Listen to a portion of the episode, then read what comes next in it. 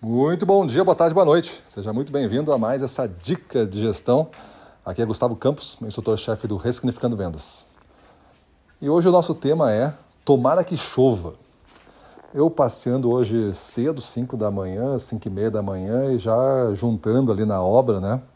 Na volta, acho que já era umas 15 para 6 por aí, juntando ali na volta os primeiros é, pessoal de obra, assim, que estão construindo um edifício perto de onde eu, onde eu moro. Aí estão construindo um edifício grande, deve ter uma centena ali de, de pessoas de obra, assim, né? Tá chegando já os caras que vêm de mais longe, vêm de carona, até uns 5, 6 ali, tomando café ali na rua. E eu passei com um cachorro e vi um deles comentando: Tomara que hoje chova, porque aí eu vou me esconder embaixo de uma laje e dormir o dia inteiro. Aquilo ali ficou na minha cabeça, né?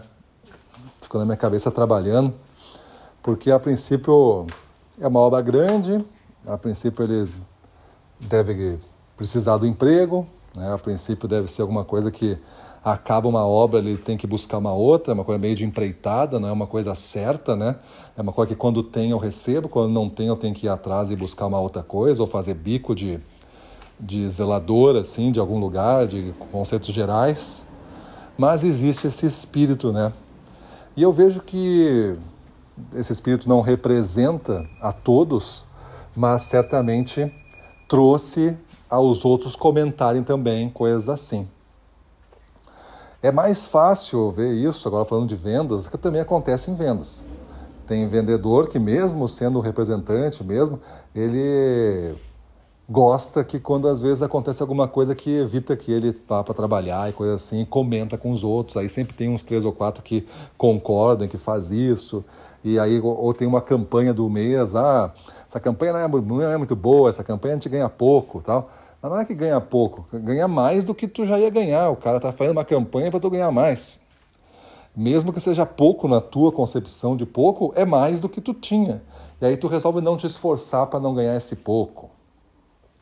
Tem coisas que é difícil de entender e só tentando entender o ser humano e as diferenças que existem é que fica fácil você fazer gestão, por exemplo.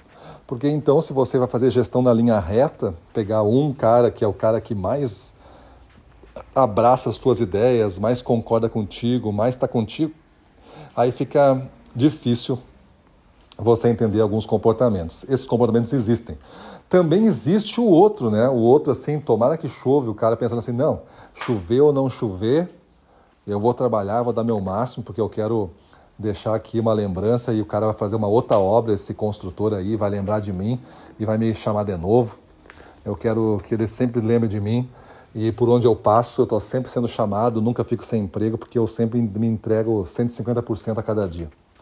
Só que esse cara, como também em vendas, é difícil ele falar essas coisas. Ele acha que ele, se ele começar a falar isso, ele vai contra aquele grupinho e o grupinho vai afastar ele. Como se fosse o grupinho o dono de todo mundo, né?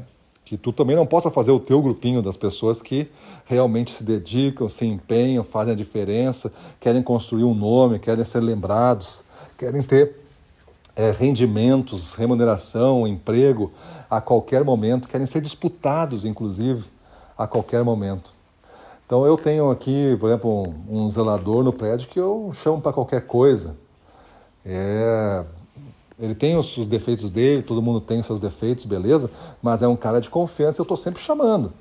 Se o cara cativar uns 30 caras igual a eu, assim, pela demanda que eu tenho, é certo que ele não precisa mais trabalhar o mês inteiro e ganha muito bem, ganha muito mais do que qualquer outro gerente aí que está me escutando aqui. Só fazendo esse tipo de serviço e bico. Porque uma casa antiga como eu tenho, vai dar problema sempre. E casa antiga, apartamento antigo é o que mais tem aqui no meu bairro. Meu bairro é antigo. Meu bairro é de 50, 60 anos. Empreendimento novo como esse que está construindo aqui é uma raridade. É uma raridade. As casas são tudo velhas, os negócios são tudo velho, os moradores são tudo velho. Então essa coisa aí é, de obra é uma coisa que tem sempre. Mas pensa, né? Agora focando no comportamento, quanto isso pode representar alguns da tua equipe que estão sempre reclamando, que estão sempre esperando uma coisa pior, que estão sempre não querendo se esforçar porque vai ter que isso vai mudar aquilo vai fazer assim diferente, aquilo não é o que eu gosto. A gente não está numa profissão para fazer somente o que a gente gosta. A gente está numa profissão para fazer o que é necessário, para fazer o rendimento, a conquista que tu quer ter na vida. E isso tudo tu vai fazer com coisas que tu gosta e o que tu não gosta.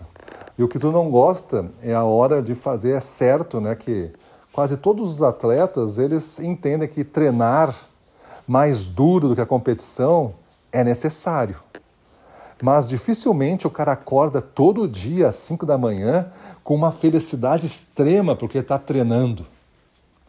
Não, ele está acordando às 5 da manhã porque o horizonte que ele está vendo é naquela medalha, é naquele título, é naquela competição, é naqueles ganhos, é naquele reconhecimento, é naquela construção de carreira, naquela segurança que ele vai ter ao entrar naquela competição e saber que ele deu o máximo e ele está pronto para o que der e vier. É isso.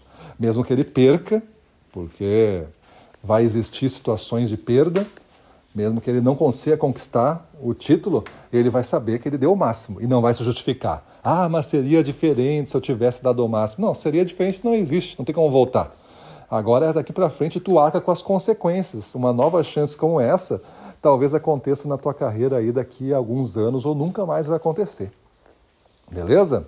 Então vamos cuidar muito de como a gente pensa, pessoal, de como a gente. Ah, o cliente está me ligando, ah, o cliente está reclamando disso, ah, o cliente agradece porque o cliente está te ligando. Porque vai ser muito mais desesperador quando ninguém te ligar. Beleza?